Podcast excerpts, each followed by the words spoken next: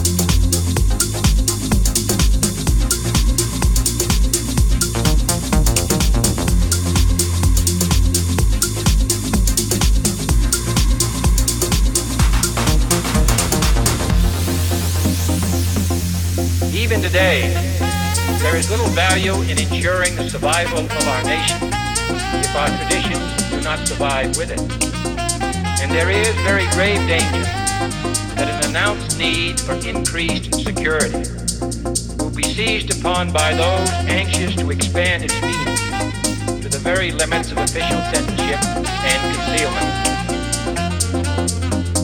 And no official of my administration, whether his rank is high or low, civilian or military, should interpret my words here tonight as an excuse to censor the news, to stifle dissent, to cover up our mistakes, or to withhold from the press and the public facts they deserve to know.